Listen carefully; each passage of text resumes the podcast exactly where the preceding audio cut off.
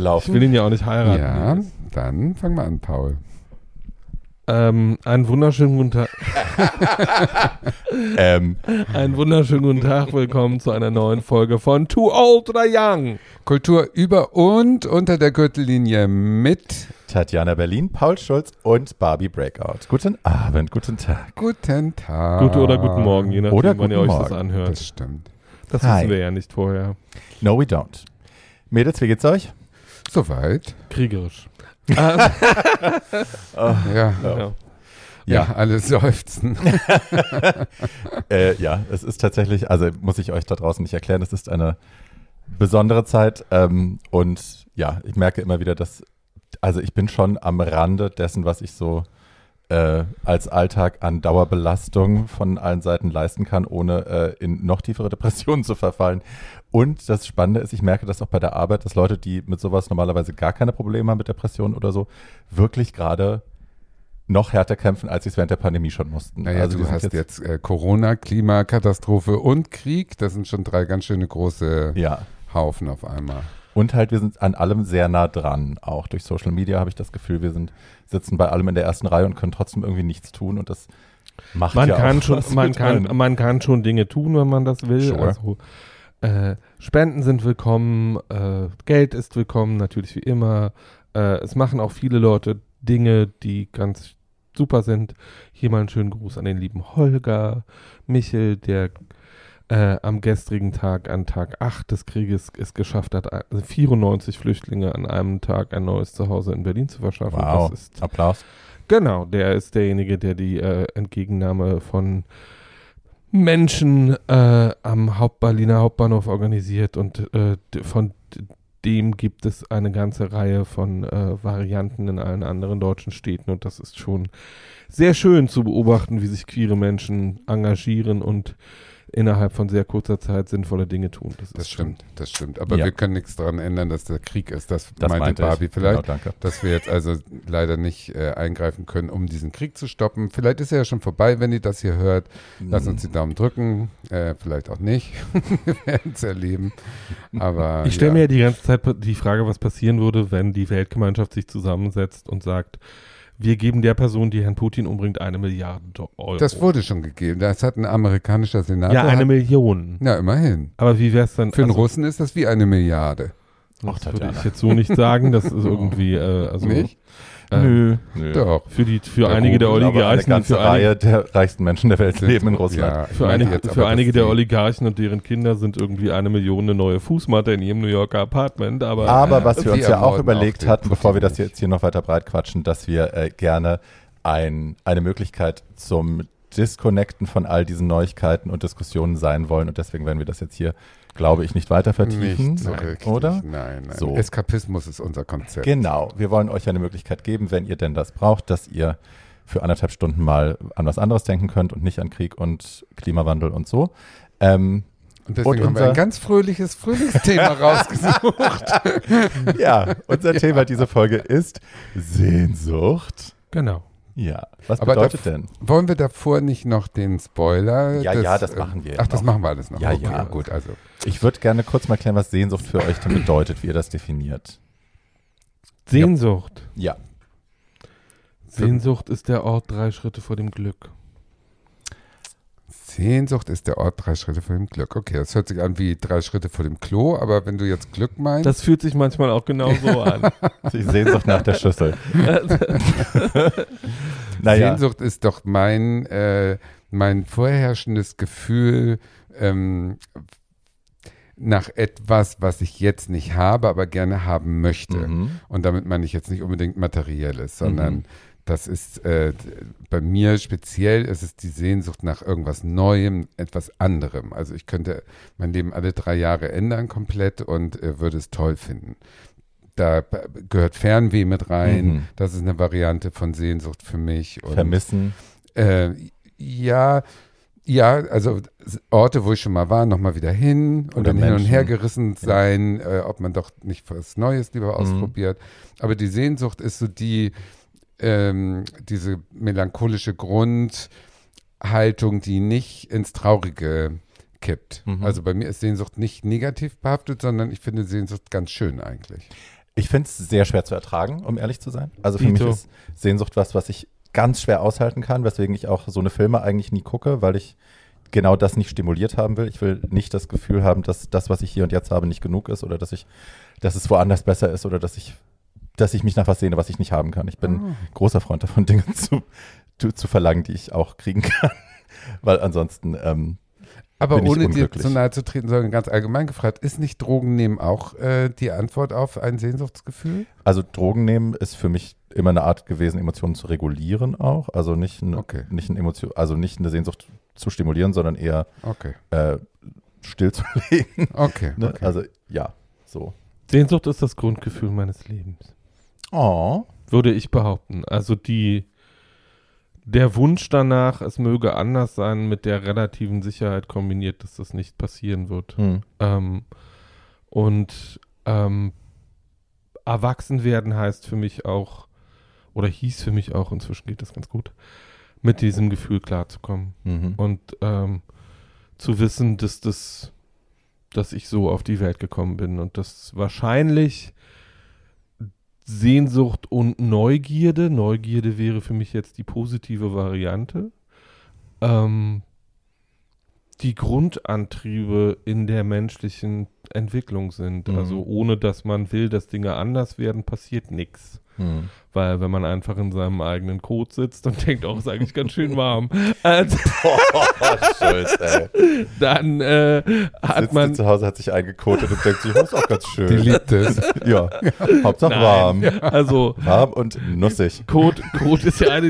Code ist ja eine dieser Dinge, vor denen ich stehe und denke, wenn sie sexuell eingesetzt werden sollen, da irgendwie, das ist, No deut thanks. das ist deutlich hinter der Grenze, die ich für akzeptabel halte. Darüber reden Ähm, wir noch in der Skandalfolge ausführlich. Und äh, äh, ist auch was, wo ich dann denke, nein, das muss nicht sein. Nee, schön, dass wir jetzt beim Code Schön, dass angekommen wir, ja, sind. wollte von Sehnsucht sagen, von zur Sehnsucht Scheiße. zu Neugier Ja. zu Code. Okay, also diese Endstation Sehnsucht freudsche, gibt es nicht mehr, es ist Endstation ja, Code. das machen wir und Danke, Paul. diese freudsche Analyse, die sparen wir uns jetzt. Also ich finde, dass Sehnsucht ein äh, positives Gefühl ist, weil es eben, wie du es schon sagst, mit der Neugier eng zusammenhängt. Und für mich ist das nicht die Sehnsucht nach was, was ich nicht haben kann, sondern äh, die Sehnsucht ist die Triebfeder, meine Hm. ähm, ähm, ja, aktiv zu Mhm. werden sozusagen. Also die Sehnsucht soll gefälligst natürlich erfüllt werden. Mhm. Unerfüllte Sehnsucht ist ja Masochismus. Das würde ich gar nicht so machen. Ja, für mich ist es halt so ein Ding mit Destination Addiction. Ne? Also diese Vorstellung, was wir alle haben, was wir auch ständig irgendwie, also woran viele von uns leiden, dass man das Gefühl hat, wenn ich erst das und das habe, wenn ich erst das und das bin, dann kann ich glücklich sein. Wenn ich die Figur habe, die ich möchte, dann kann ich glücklich sein. Wenn ich den Mann habe, den ich möchte, den Beruf habe, die Karriere, wenn mich genug Leute kennen, wenn ich genug Follower habe, dann bin ich glücklich. Und das ist ja immer so ein bisschen die Abwendung vom, ähm, wenn das nicht im Hier und Jetzt ist, dann habe ich das Gefühl, das ist außerhalb von dem, was eigentlich momentan wichtig ist. Klar, also das heißt nicht, dass man keine Ziele haben soll im Leben oder dass man nicht auf Dinge zuarbeitet oder sich nach Dingen sehnt, aber dieses ständige in die Zukunft projizieren und das Glück in die Zukunft projizieren ähm, hat ja oft die, zur Folge, dass man im Hier und Jetzt dann nicht da ist und präsent ist und das nicht genießt und das nicht wertschätzt, was man hat. Und das ist ein bisschen was, was ich mir versuche abzutrainieren. Deswegen versuche ich diese. Okay, ich verstehe den Ansatz, Ja. aber die, diese, diese Sehnsucht ist doch eigentlich dann leicht umzusetzen. Also wenigstens die Sachen, nach denen ich mich sehne, die setze ich dann auch um. Nicht? Ich weiß, also das, das ist ja dann so Meinetwegen, pragmatische ich jetzt- Sehnsucht. Ja, also was, was ich. Hanseatische Sehnsucht. irgendwo Kölner Karneval. Ich will, ja, Das so kann genau. ich machen, da fahre ich dann hin. Ja, genau. Bums. Machbare. Okay. Das sind so machbare Sachen. Ich sehne mich nicht nach etwas, was ich nicht erreichen kann, weil äh, pff, dafür bin ich höchstwahrscheinlich zu pragmatisch. Hanseatic. Äh, ja.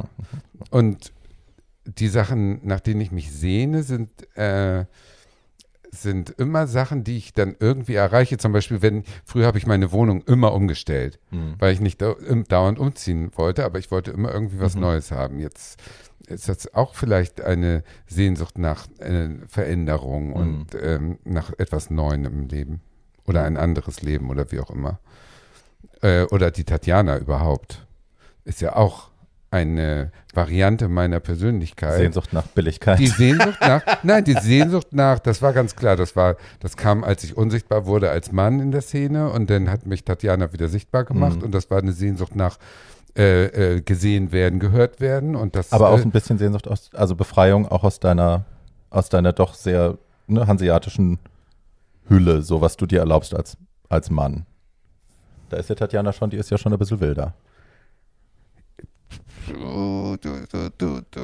Vielleicht ist Also Tatjana ist nicht wilder, Tatjana ist, ähm, ist ja sogar langweiliger. Ich habe ja nie zum Beispiel Sex als Tatjana. Nie. Nee, ich meine, es gibt ja auch also viele Sex, schöne aber Dinge, die nicht ne, Sex sind, bei denen man sich nicht langweilt. Nee, aber Ja. wie du, wie, wie du in Man, Club man hat eine reinläufst, wie andere du mit Leuten Persönlichkeit. interagierst, Genau, man ist wie du viel selbstbewusster. Also ich zumindest dass war du dann viel, post Genau, genau, genau, total. vormachst. Dicke und so. Show, ich bin Ja. hier der Superstar und ihr habt Genau. gefälligst alle zu gehorchen. Das ist Tatjana und das ist auch nicht Lieb's. so äh, ich und deswegen ist es eine, eine Sehnsucht nach einer anderen Persönlichkeit, die ich damit ausleben kann. Mhm. So gesehen, ja. Also das sind so Sehnsüchte, die erfülle ich mir dann einfach Mhm. fertig aus. Das ist ganz faszinierend, weil So. für mich ist Sehnsucht immer davon bestimmt, etwas nicht zu bekommen. Same. Ach, Ähm. witzig. Ja, nee, ja. Also ich würde überhaupt nicht auf die Idee kommen, Dinge, die ich ähm, erreichen kann, als sehnsüchtiges Objekt in meinem Leben zu installieren, sondern ähm, Das macht das Leben aber einfacher. Da- lieber da- Paul. das weiß ich, das, Ja, aber das, ist dann das weiß ich nicht, Begehren das weiß ich nicht notwendigerweise, weil wenn man das sehnsüchtige Objekt jetzt mal als die Karotte betrachtet, der man permanent hinterherrennt, äh, die einem vor der Mhm. Nase hängt, ähm, und die man einfach nie erreicht, dann kann das ja auch ein sehr starker Antrieb im Leben sein. ja, Ähm, stimmt. und für mich ist Sehnsucht einfach ein Teil von der Weg ist das Ziel. Mhm. Also ähm, dieses, ich habe auch keinen, ich habe keinen Destination Envy bei anderen Leuten, weil dieses Gefühl, dieser Wunsch danach anzukommen irgendwo im Leben inzwischen bei mir durch das äh, Gefühl ersetzt worden ist, möglichst viel Spaß auf dem Weg nach nirgendwo Mhm. zu haben. Aber wo hast du denn Sehnsüchte? Also was sind denn deine Sehnsüchte? Naja, also irgendwie äh, die Sehnsucht danach nochmal äh, 24 zu sein und dann irgendwie, keine Ahnung, äh, Tatjana sagt, das ist machbar. äh, äh, nochmal 24 Für zu sein Tatjana und ist es machbar. mit, Die ist 27, mit, 24. mit 27 einen brillanten Roman auf den Markt zu werfen, Mhm. den dann alle lieben. Oder äh, die Sehnsucht danach, ähm, die Person zu finden, die einen vervollkommnet. Ähm, oder Okay, so von solche- jemand anderem geliebt zu werden, wie man sich selbst lieben kann, ab einem gewissen Alter, meiner Meinung nach. Ähm, das sind so die, ich glaube, Seh Sehnsucht ist immer mein, mein Gradmesser für meine eigene Kompromissfähigkeit. Irgendwie, ähm, wie weit entfernt kann ich von meinem Wunschziel sein und trotzdem glücklich sein, ist Mhm. äh, auch ein Gradmesser für meine Lebensfähigkeit, um ehrlich zu sein. Mhm. Ähm, also, und das heißt nicht, nicht, dass ich mich an, dass ich jetzt permanent vor mich hinleide oder irgendwie sowas. So ist es nicht, sondern einfach zu sagen, ähm, you're fine, girl. Mhm. Stop torturing yourself. You're, you're, you're fine. Ähm, und so dieses, ähm, die Sehnsüchte ins Innen zu verlagern, statt ins Außen und zu sagen, ähm, irgendwie, ich warte jetzt nicht mehr darauf, dass mich irgendjemand vervollkommnet, sondern versuche jemanden so zu lieben, dass sich das gut anfühlt äh, und mich so lieben zu lassen, dass sich das gut anfühlt.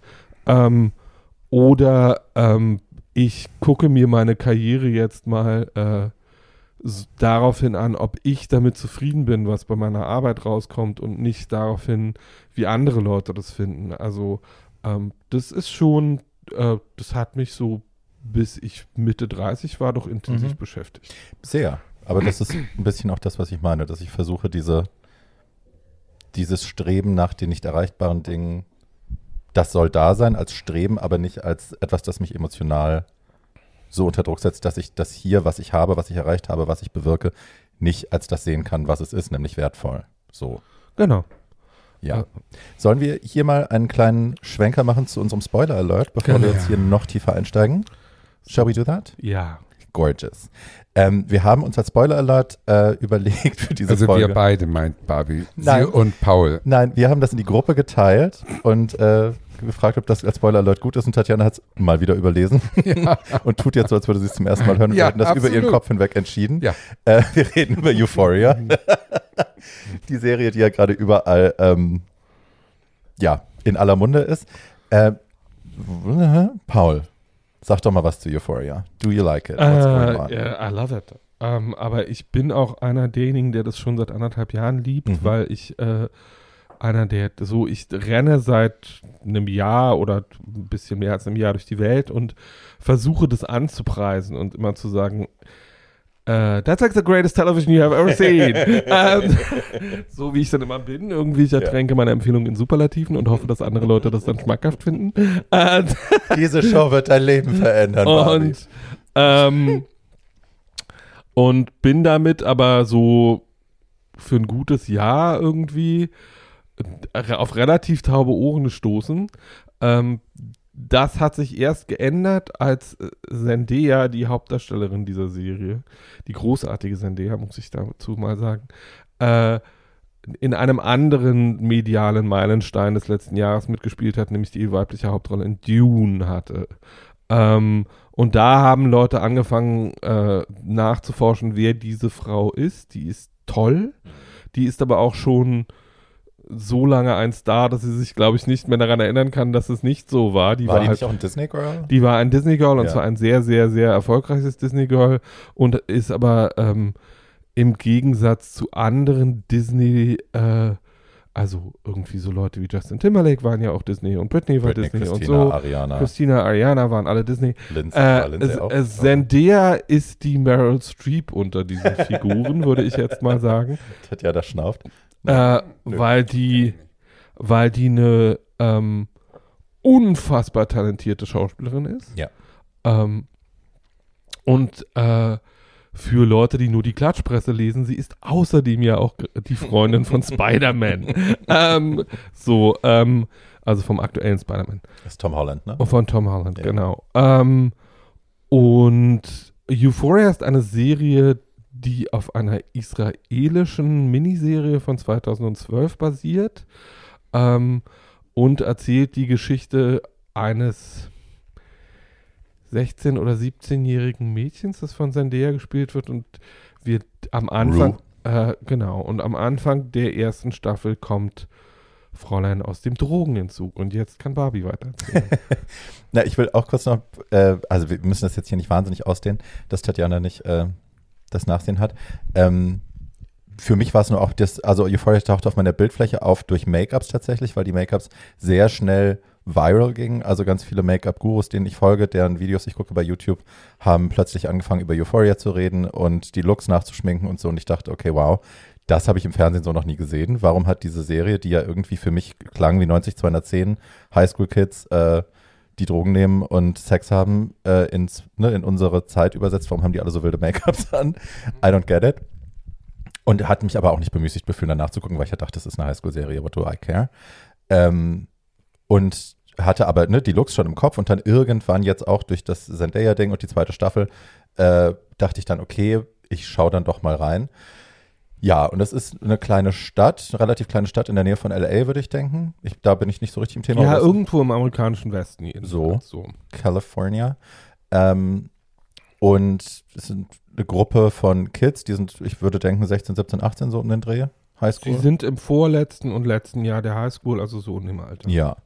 Ähm, die da eben so ihrem Leben nachgehen. Rue ist eben gerade aus dem Rehab raus. Dann haben wir, ähm, wir haben Faz, den, den Drogendealer, der mit seinem kleinen äh, Ashtray, den er unter seine Fittiche genommen hat, aus so einem totalen, total kaputten Drogenhälter, der ist bei seiner Großmutter groß geworden, die auch selber Drogendealerin war und ist mit Knarren auf dem Schoß und äh, Drogengeld im Kofferraum groß geworden quasi äh, und führt jetzt das Business mehr oder weniger weiter, während sie am Ventilator in der, also an der Beatmungsgeschichte im Schlafzimmer liegt, die Großmutter.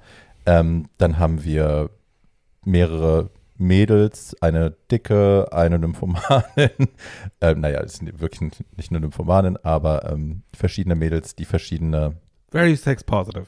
Ja, das ganze Ding ist very sex positive, aber die haben alle ihre, ihre Storylines. Manche werden angerissen und später wieder fallen gelassen, äh, andere sind in der ersten Staffel irgendwie wichtig, in der zweiten dann nicht mehr so oder umgedreht. Ähm, Fakt ist aber, dass es insgesamt, es gibt, mein Lieblingscharakter ist Jules, äh, ein Transmädchen, und die Schreiber machen für mich halt alles richtig, wenn es zum Beispiel um den Trans-Charakter geht, weil die ist nie nur trans, die ist nicht gecastet worden. Nein, dass sie trans ist, ist nicht die Geschichte. Null. Und das ist ja das, was wir so oft monieren an anderen Serien oder an Filmen, dass äh, auf Diversity geachtet wird, aber die Leute dann quasi nur das darstellen dürfen, wofür sie gecastet worden sind. Nämlich du bist schwarz oder du bist behindert oder du bist, du bist eben dick. eine Transfrau oder du bist dick. Ähm, und hier ist es so viel mehr. Und es ist, was ich auch wahnsinnig toll finde, ist, dass nicht ein einziges Mal ein, ein, ein wirklich schlimmer transphober Slur gefallen ist oder so. Es ist das, es gibt eine Auseinandersetzung, wo dann äh, Nate ihr auf den Kopf zusagt, irgendwie, I know what you are and it disgusts me, but that's it. So, es wird, man kann das gucken, ohne dass immer wieder die, die gleiche Traumascheiße herausge heraufbeschworen wird und einem das wieder präsentiert wird. Ja, so sieht dich die Welt, so musst du dich sehen. Das passiert da nicht und das finde ich sensationell. Ähm, ich habe mit der ersten Staffel ein bisschen ein Problem gehabt, weil Zendayas Drogensucht, also Ruths Drogensucht ähm, und auch das, was die anderen Mädchen da an Drogen nehmen, oft so nonchalant erzählt wird und ein bisschen glamorized auch so. Wir sind auf dem Karneval und wir nehmen Molly und oh, es ist fun. Ähm, das fand ich ein bisschen problematisch, weil ich ja selber auch aus einer Zeit komme, wo ich mass massiv solche Filme und Serien geschaut habe und das auch immer cool fand, Drogen zu nehmen. Und natürlich kann man da eine Herleitung auch her äh, herstellen. Ähm, das war dann in der zweiten Staffel, fünfte Folge vorbei, wo wir mhm. Zendaya bei ihrem Entzug zusehen können und beim Ausrasten, äh, wie sie ihre Wohnung auseinander nimmt, wie sie ihre Mutter und ihre Schwester äh, beschimpft und bedroht und das und dann durch diese Stadt da humpelt in, im ja, im Versuch, noch mehr Drogen zu bekommen. Sie ist opioidabhängig in dem Moment. Ähm, und das hat das für mich alles sehr relativiert. Ich fand das eine irrsinnig gute Folge. Ich fand, das hat sie irrsinnig gut gespielt. Ne? Also wirklich, wirklich. Wie gesagt, ich kann die Frau unfassbar gut. Ja, und es hat mir sehr gut gefallen. Und jetzt hier Schluss. Tatjana ist ähm, schon. Ich wollte noch, ja. wollte noch zwei Sätze dazu sagen. Das, was faszinierend ist an der Serie, sind nicht nur die Make-up, sondern wie allgemein mit Popkultur erzählt wird. Mhm. Also, dass Musik, Kostüme, äh, Kameraführung, all das, womit man popkulturell anschließen und arbeiten kann, die Figuren unglaublich bereichert und dass nichts dazu da ist, einfach nur Schockeffekte oder Glamour zu setzen, sondern dass das Ganze ein erzählerisches Mittel ist. Ähm, und ja, ich kann das nicht allen empfehlen, weil ich glaube, da ist für die einen oder anderen äh, sind da auch Trigger-Sachen dabei. Mhm. Ähm, aber für Leute, die mal verstehen wollen, in welcher Welt 16-, 17-Jährige glauben zu leben heutzutage, ist das, glaube ich, eine ganz gute Serie. Also besser als Elite? Definitiv. Oh mein Gott, yes. ist auch was völlig, ist auch was völlig, also im Vergleich Elite mit, genau im Vergleich mit Euphoria ist Elite furchtbar altmodisch. Ja, es ist irrsinnig modern. Euphoria ist wirklich irrsinnig modern und wirklich toll. Also ich kann es wirklich nur empfehlen. Okay. Ich habe in jeder Folge geweint, ich habe in jeder Folge wahnsinnig gelacht. Ich habe gerade beim Staffelfinale die letzten zwei Folgen sehr viel Freude empfunden bei diesem Theaterstück. Ähm, habe sie irrsinnig dafür gefeiert, dass sie das so inszeniert hat. Ja. Ähm, Too Much Now, weil Tatjana ja. nicht mitreden kann, ist das auch doof. Wir ja, kommen jetzt zu unseren Sehnsuchtsfilmen. Ja. Tatjana, fang du doch mal an, du hast so lange nichts gesagt. Ähm, nö, ähm, weil ich habe nur einen Film. Paul hat mindestens zwei. Ich habe auch zwei wenn wir nicht wollen, dass Paul seine ganzen Filme nachher im letzten Drittel, was ungefähr dreiviertel Stunde dauern würde, auf einmal erzählt, dann müsste er jetzt anfangen. Dann fange ich einfach mal. Ähm, wir machen das, wir machen das, wir machen das ja selten, weil wir eher ähm, dazu neigen, uns mit älterem Filmmaterial auseinanderzusetzen und weil wir ja auch unseren Bildungsauftrag erfüllen wollen. Da hast du so recht. Ich sage, äh, spreche jetzt trotzdem mal eine sehr deutliche Empfehlung für einen Film aus, äh, der äh, in Deutschland, äh, auf den ich seit zwei Jahren warte, weil ich weiß, dass es ihn geben wird und ihn auch vor einem Jahr schon auf einem Festival gesehen habe und seitdem großartig finde und immer denke, wann kommt er denn in Deutschland, wann kommt er denn in Deutschland, wann kommt er denn in Deutschland? Ich dachte immer, ähm, der kriegt einen großen Kinostart, weil er auch eine ganze Reihe von Stars mitbringt. Das ist nicht passiert. äh, sondern er ist jetzt auf Amazon Prime zu leihen, soweit ich weiß, für den Moment äh, nur in Englisch. Das kann sich aber, wenn diese Folge ausgestrahlt wird, schon geändert haben. Der Film, über den ich rede, heißt The World to Come und ist die lesbische Antwort auf, auf Brokeback Mountain. Es ist ein großes äh, Western-Drama über zwei Frauen im amerikanischen, nicht ganz so wilden Westen, äh, weil es auch äh, zu einer anderen Zeit spielt als Brokeback Mountain, nämlich 1850. Ähm, äh, wir begegnen am Anfang einem Ehepaar, das äh, nicht in der Prärie, so mehr nicht in der Prärie, sondern einfach auf einer Farm im amerikanischen Nirgendwo, auch irgendwo äh, im Wald wohnt. Die heißen Abigail und Dyer und ähm, haben gerade ihr Kind verloren.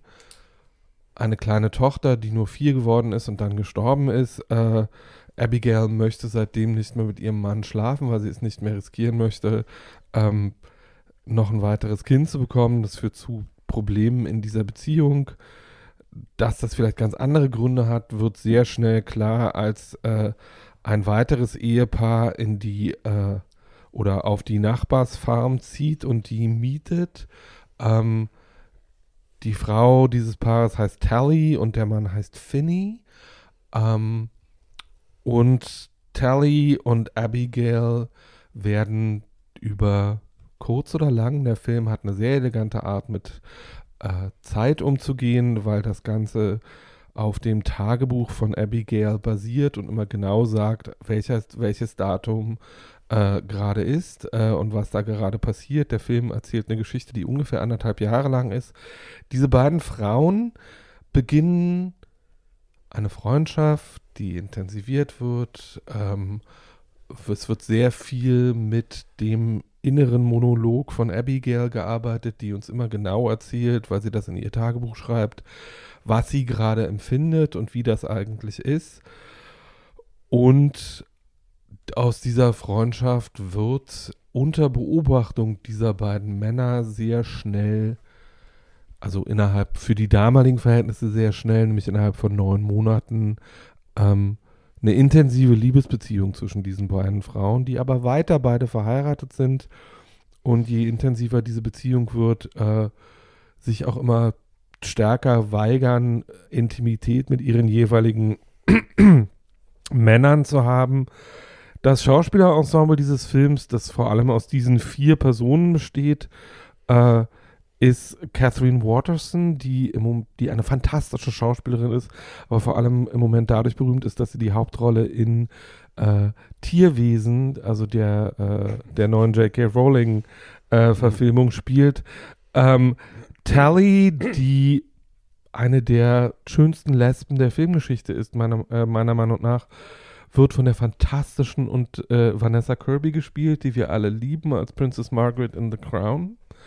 Ähm, ah, ja, die ist gut. Und die beiden Männer sind Casey Affleck und Christopher Abbott. Casey Affleck hat für äh, Manchester by the Sea einen Oscar gewonnen. Christopher Abbott ist in ähm, Europa noch nicht so wahnsinnig bekannt, ist in äh, Amerika aber vor allem deswegen berühmt, weil er äh, für sehr lange Zeit eine der weiblichen Hauptrollen in Girls gespielt hat. Diese vier eine der weiblichen Hauptrollen? Äh, eine der männlichen Hauptrollen, Entschuldigung. Ach, schade. Ähm, ja. Ähm, diese vier Menschen äh, und diese vier Schauspieler begeben sich mit allem, was ihnen zur Verfügung steht, mitten in diese Zeit. Äh, die haben auch alle gelernt, wie man auf einer Farm äh, Dinge tut. Also man sieht ihnen beim Handarbeiten zu, äh, äh, man sieht ihnen beim Kühemelken zu, man sieht diese sehr karge, sehr anstrengende, sehr arbeitsame äh, Gegend, in der die da leben. Es wird auch, äh, wir fangen im Winter an und es ist irgendwann dann wieder Winter und es ist irgendwann dann auch wieder Sommer. Äh, und im zweiten Sommer dieser Beziehung äh, verschwindet Tally auf einmal mit ihrem Mann und zieht woanders hin. Der Mann hat nämlich äh, ein dringendes Bedürfnis, mal wieder Sex mit seiner Frau zu haben und erinnert sie permanent daran, dass sie eheliche Pflichten hat. Wussten äh, die Männer, dass die beiden Frauen ein Verhältnis haben? Ähm, ich glaube, sie haben das vermutet.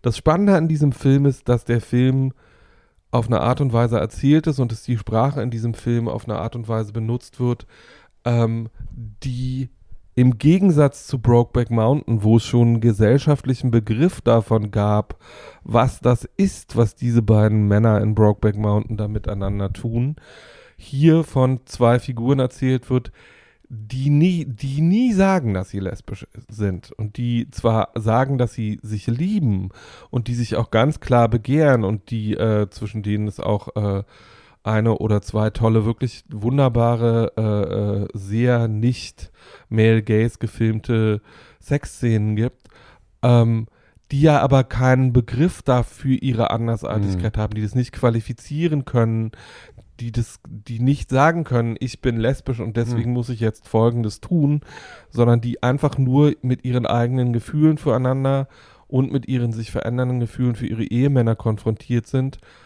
und dem Ganzen keine wirkliche Sprache zur Seite stellen können, mit dem sie da, sondern das macht es für mich für die Sehnsuchtsfolge so passend, weil diese beiden Männer reagieren auch sehr unterschiedlich auf das, was zwischen diesen beiden Frauen vorgeht.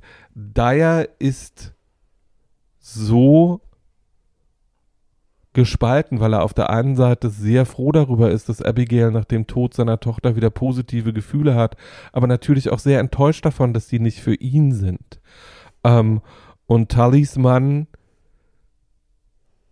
ist komplett entsetzt darüber, was da gerade passiert ist, entsetzt darüber, was er nicht bekommt äh, und äh, der Film hat auch kein Happy End in dem Sinne, sondern der Film hat ein wenig überraschendes Ende, auf das alles zuläuft, äh, das aber so erzählt wird, dass es einen trotzdem in Mark und Bein trifft, also mich jedenfalls.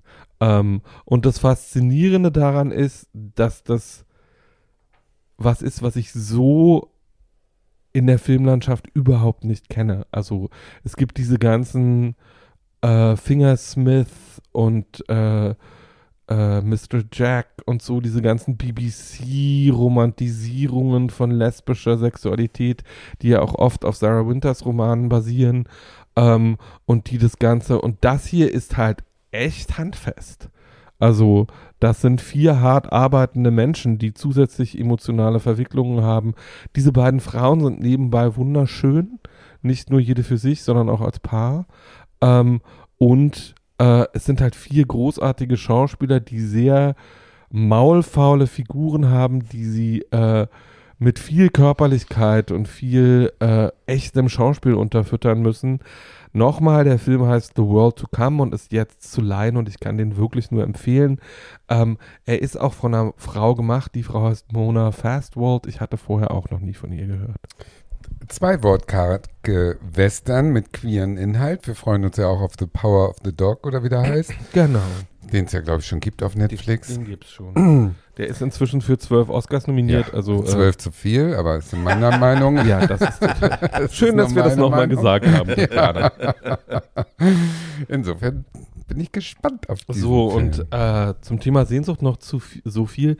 Das, was ich vorhin gesagt habe, nämlich die Sehnsucht danach, dass es, dass da jemand kommt, der einen auf Dauer oder für begrenzte Zeit vervollkommnet und zu einem besseren Menschen macht und dass das, dass das Glück von außen kommt und sich auf einen draufsetzt und sagt, da bin ich. Which it never äh, does. Äh, which it never does äh, forever.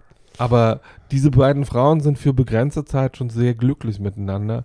Und wenn das nicht so sichtbar gemacht werden würde durch diese beiden fantastischen Schauspielerinnen, ähm, würde man am Ende auch nicht so leiden. Hm. Ich habe ja früher immer, vielleicht war das meine Definition von Sehnsucht auch, ähm, dass ich so, als ich so 16, 17 war, war ich ja jahrelang unglücklich verliebt. Mhm. Sag bloß. Ja, auch. In, in den gleichen. Ja, ja. Wir, Immer in den gleichen. Ja, ja. Ich nannte ihn das Tier, weil er so hohe Wangenknochen hatte und so toll aussah. Alle sagten immer, hä, so ein Biafra-Kind, so ein verhungertes, wie kannst du auf den stehen? Den fanden sie ganz schlimm. Ich fand ihn ganz toll. Ähm, ja, und ich war mindestens vier Jahre in den verliebt, glaube ich. Und das, das, war dann auch ja. so eine unerfüllbare Sehnsucht. Und da, natürlich habe ich ihn nie gekriegt. Ähm, ich musste einmal sogar in so einem umgebauten Duschraum von John Neumeier, da gab es in Hamburg so eine Schwulendisco in den Räumen vom Ballett. Mal eine Zeit lang, da hat er sich da durchpimpern lassen und ich stand daneben und dachte, ja toll. Und so. Und vielleicht hat mich das davon abgebracht, nach dieser diese unerfüllbare Sehnsucht, die habe ich mir dann, glaube ich, abgeschminkt, weil es macht einen ja wirklich nur fertig. Also mich hat es fertig gemacht. Das ist eigentlich der Grund, warum ich so eine Filme nicht mehr gucke, weil ich genau Ja. das nicht mehr fühlen will, weil ich dieses Ja. Gefühl zu gut Ja. kenne und dieses, dieses Sehnen nach etwas, das ich niemals haben kann, ne? Internatskind. Ja. Und der einzige Mann, in den ich mich verlieben Ja. konnte, da war ne, ein heterosexueller Supertyp, irgendwie quasi der, wenn man es jetzt so amerikanisch Highschool-mäßig erzählen wollen würde, der Star-Quarterback und alle Mädels waren in den verliebt und wir waren in der gleichen Familie, so hieß es ja bei uns in der gleichen Wohngruppe. Ähm, und ich habe den Boden angebetet, auf dem der gegangen ist. Ja. Ich habe jede Nacht irgendwie nur Ja, an den gedacht. Ich habe jedes. Mal, wenn ich neben ihm saß, habe ich Oh, mir eingebildet, Mann. dass er meine Blicke erwidert. Mm. Und ne, dieses Gefühl will ich halt nie wieder haben, Ja. weil ich weiß, wie, wie wahnsinnig toxisch das für mich war und Ja. für meinen. Er hat deine Blicke wahrscheinlich auch erwidert, aber dahinter war halt nur umf, umf, umf, umf, umf. Nö, also der Ja, hat, nicht ne, der mal so war der. Weiberheld da Ja. und klar, die fanden ihn alle super und der ist kein schlechter Mensch gewesen. Der hat jetzt mich nicht Dinge hoffen lassen, die äh, nicht passieren. Aber der hat dann schon, ich habe dann halt natürlich auch so Fragen gestellt, würdest du dir jemals von einem Mann einblasen lassen und so? Und er so, Ach, na dann ja, auch wenn ich so betrunken romantisch wie du bist. Ach, ne? ich so, bin ja auch, Ja. also und so. Ich rede ja gerne über Sex. Ähm, da hab ich so, ach naja, wenn ich betrunken genug bin, warum nicht? Und so Dann zwinkern. hast du die Flasche So. Wodka geholt. But it never happened. Und ich war halt immer äh, auf dem Sprungbrett quasi zur, na, heute, was soll ich mal? Und so. Ähm, and it never did. Ja, und das ist, glaube ich, auch ein Grund, warum ich diese Liebesfilme, die, wo ich weiß, dass das das Thema ist, dass ich, ich vermeide, die zu gucken, weil ich dieses Gefühl halt nicht mehr fühlen will. Ja, guck, und das ist bei mir genau das Gegenteil. Deswegen liebe ich diese Filme, weil sie bei mir das Ventil sind, da nochmal alles rauszulassen. Mhm. Also Sehnsucht ist ja zum Beispiel, äh, habe ich ja schon hundertmal gesagt, Dr. Chivago könnte ich ja dauernd gucken. Ist ja auch so ein Sehnsuchtsfilm, aber vor allen Dingen die Musik, da könnte ich ja nur losheulen, wenn ich nur die Musik höre. Mhm. Die symbolisiert für mich total Sehnsucht. Und äh, sowas liebe ich dann im Film und dann ist aber auch gut, wenn der Film zu Ende ist, dann habe ich mich da ausgeheult und dann geht es wieder normal weiter. Mhm. Oder äh, dieses Bild, ähm, wie heißt der, Caspar David Friedrich, äh, Wanderer, Ja, ne, dieses, diese, diese blöde Postkarte da, Ja. kennt ja jeder, wie der da Ferne. irgendwie, ja, genau, in Rügen da auf dem Felsen steht. Das ist für mich auch so eine Sehnsucht. Ähm, Mhm. Ja, das Ach. ist eher Fernweh für mich. ja, ja. das ist so diese Variante von, von Sehnsucht. Das Ja. passt da alles mit rein. Das mag ich gerne in Medien, aber in meinem eigenen Leben ist es irgendwie, habe ich es höchstwahrscheinlich abgewürgt und tot. Das ist doch alles kurz totgeknebelt. Das ist doch alles genau. Quatsch. Da hat mir Dennis wahrscheinlich doch Denver-Clan geholfen, die Welt ein bisschen realistischer zu sehen. Ich finde den Satz, da hat mir Denver Klein Ja. geholfen, die Welt ein bisschen realistischer zu sehen, Schön, aber ne? ansatzweise problematisch. Nein, schön ist der. Das wäre ein T-Shirt, wenn es nicht so lang wäre. wow. Doch, doch, doch. Das ist so. Ja. Aber gut, und jetzt nochmal ein Sprung in die, in die äh, Sehnsucht nach einem anderen Leben oder nach einem, ja, nach einem anderen Leben. Soll ich nicht erst einen machen? Ja, Weil mach, dann mach. hast du, bist du in der Mitte und dann kommen von Paul und mir nochmal zwei. Ich wollte eigentlich nur überleiten zu deinem Film. Jetzt also der Sprung. Jetzt der Sprung zur Barbie, dann lege ich meine Notizen wieder weg.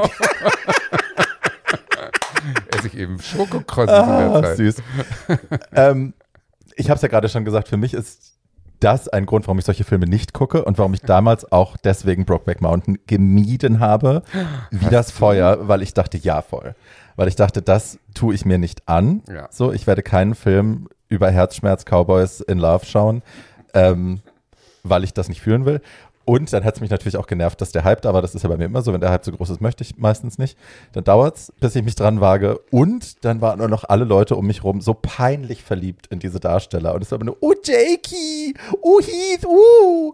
Und alle sind sie in ihren äh, Cowboy- wir zwei alleine auf dem Berg Fantasien untergegangen, ohne irgendwie den Film an sich zu verstehen, hatte ich das Gefühl. Ich hatte das Gefühl, ohne ihn gesehen zu haben, es geht um andere Dinge als darum, wie attraktiv Nein, äh, es geht Cowboys sind. Pimpern. Aber hey, und jetzt äh, haben wir, als wir die letzte Folge aufgenommen hatten, haben wir die neue geplant und äh, als wir dann gesagt haben, es geht um Sehnsucht und äh, dann schmiss Tatjana, glaube ich, in den Raum, naja, dann müssen wir, muss jemand muss Brokeback Mountain machen, dann sage ich, habe ich nie gesehen. Und beide so, okay, dann musst du den jetzt schauen, das ist das Experiment. And I did. So, ich habe mich hingesetzt und habe ähm, den Film angeschmissen. Äh, kurz zum, zum äh, Drumrum. Der Film ist von 2005. Äh, Regisseur Eng Lee, natürlich ein riesengroßer, toller Regisseur. Äh, basiert auf einem Buch von Annie Proul. Prue. Gorgeous, thank you. Und ähm, ja, spielt 1963 in Wyoming, da fängt es an. Äh, die beiden Hauptdarsteller sind Jack Gyllenhaal und äh, Heath Ledger, die, ähm, naja, beide Cowboys aus gebrochenen Elternhäusern, wahnsinnig homophobe Väter. Der eine ist schon tot, der andere lebt noch. Ähm, so, die verdingen sich, weil sie äh, nur durch die Dörfer tingeln und sonst nichts zu tun haben und keine Berufe haben so richtig, verdingen sich bei so einem äh, Schafsgroßbesitzer als äh, die Cowboys, die die Viecher quasi über den Sommer hoch auf die Berge treiben und da bewachen, während die da grasen, um sie dann wieder runterzubringen nach ein paar Monaten und müssen halt in der Zeit da oben leben und zelten. Der eine soll im Camp bleiben und kochen, während der andere oben bei den Schafen pennt nachts, damit da keine abhauen. Ähm, so, und die kennen sich vorher nicht und ne, der Film fängt schon so an, dass, also ja, man trägt halt Cowboyhüte, das wird auch immer als Accessoire benutzt, damit man sich nicht in die Augen blicken muss. Es ist immer so ein bisschen so, ähm, ich sehe dich nicht, du siehst mich nicht. Und ich habe, also ich schreibe ja, wenn ich diese Filme gucke und mich vorbereite, ich schreibe quasi meine Gedanken mit in Realtime, während ich gucke. Und die erste Seite ist, äh, spiegelt genau meine Einstellung wieder, die ich zu dem Film vorher hatte. Also es ist, ich bin nur genervt eigentlich auf der ersten Seite. Es steht, äh, die Kamera spielt sehr mit der Darstellung des in Anführungsstrichen naturbelassenen Mannes. Äh, harte Schale, weicher Kern, wir reden nicht viel, haben aber wahnsinnig tiefe Emotionen. Ähm, der eine ist der Sensible und mit den prüfenden Blicken aus traurigen Augen. Äh, und der andere ist irgendwie so der toxic-maskuline Type, ne, der ist ein bisschen draufgängerische und so, bla bla bla. Und ich bin total genervt. Und dann irgendwann unten steht dann der Satz, ich habe offensichtlich ein Problem. ähm, da wurde es mir dann klar, also ich bin sehr vorbelastet in diesen Film reingegangen, habe, wollte ihm keine Chance geben und dann irgendwann wurde mir klar, okay, offensichtlich trage ich hier mehr rum mit mir, als äh, das nötig wäre. So, meine eigene Betrachtung dann mal zur Seite geschoben und habe dann den Film weitergeschaut. Ja, er ist sehr, sehr schön. Es gibt äh, sehr schöne Liebesszenen dann, als sie sich dann endlich mal trauen, äh, angesoffen, wie man natürlich sein muss, wenn man das als äh, heterosexueller Mann in Anführungsstrichen äh, zulassen will 1963, äh, haben sie dann endlich mal Sex miteinander ähm, und das ist dann auch irgendwie, also die erste Nacht ist dann nicht so geil, die zweite ist dann schön. Ähm, und dann passiert halt das, was natürlich passieren muss. Also sie, äh, sie müssen wieder vom Berg runter und es hat auch jemand gesehen, dass sie sich lieben. Ähm, also es loomt immer so über dem Ganzen, loomt immer die Gefahr, entdeckt zu werden, ähm, die für den einen eine größere Gefahr darstellt und wichtiger ist als für den anderen. Ähm, Ennis und Jack sind die beiden Jungen. Also Ennis wird gespielt von Heath Ledger, Jack ist Jack Gyllenhaal. Jack ist so ein bisschen der offenere, draufgängerischere Typ, der auch in seiner Sexualität äh, ein bisschen freier ist als der andere. Also der ist auch bereit, sich das dann bei anderen Männern zu holen und so ähm, und leidet nicht ganz so sehr darunter wie Ennis, der halt tatsächlich, also ne, wenn wir jetzt nochmal die Schlagwörter äh, toxische Maskulinität benutzen wollen oder internalisierte Homophobie, ein Paradebeispiel dafür ist. Was aber, wenn man die Geschichte eben da sieht, wo sie erzählt wird, nämlich 1963, auch total Sinn macht. Also da, ne, er erzählt auch noch, dass sein Vater ähm, ihn und seinen kleinen Bruder ähm, mal in dem Kaff, wo sie groß geworden sind, äh, zu einer Leiche geschleppt hat von einem, es gab ein schwules Cowboy-Paar, was da gelebt hat, oder ein schwules Rancher-Paar, ähm, von denen man wusste, dass die schwul sind. Und äh, der eine wurde dann eben gefunden, weil sie ihn an seinem Schwanz an ein Auto gebunden haben und damit so lange gefahren sind, bis das Ding abgerissen ist. Und äh, der liegt dann da, die Leiche lag da verblutet und tot in einem Graben und der Vater hat die beiden dahin geschleppt, um ihm zu zeigen, guck, das ist das, was mit dir passiert, wenn du schwul bist. Und diese Prägung trägt Ennis mit sich rum, ganz klar. Und das ist auch der Grund, warum die beiden nie wirklich Glück erfahren, außer wenn sie zusammen sind. Jack bemüht sich über die Jahre immer wieder. Also sie treffen sich immer nur auf diesem Berg. Dazwischen liegen dann Pausen von äh, am Anfang vier Jahren, dann werden die Abstände äh, sukzessive ein bisschen kürzer. Aber und dazwischen haben sie halt ein normales Leben. Sie haben Frauen, sie haben Kinder. Sie versuchen irgendwie im normalen Leben äh, zu bestehen und erfolgreich zu sein. Aber ähm, wirklich Glück in Anführungsstrichen erfahren sie nur, wenn sie zusammen sind. Und dazwischen ist die Sehnsucht. So, da ist die Sehnsucht nacheinander und die Sehnsucht nach ein bisschen Freiheit und so. Ähm, aber Jack forciert das immer wieder. Jack versucht immer wieder, äh, dass sie, der fantasiert davon, dass sie äh, doch zusammen auf eine Ranch ziehen können, dass sie doch gemeinsam was machen können und dass sie doch ihre Kinder verlassen können, ihre Frauen verlassen können und einfach ähm, zusammen durchbrennen. Und Ennis ist halt der Realist, der das immer wieder abblockt und das von sich wegstößt, aber das macht er mit allem in seinem Leben, was irgendwie ihm zu nahe kommt. Ja. Ähm, es, also ja, es, die Geschichte geht so aus, ich will jetzt gar nicht, ich meine, wahrscheinlich haben ihn wirklich alle außer mir bis jetzt gesehen.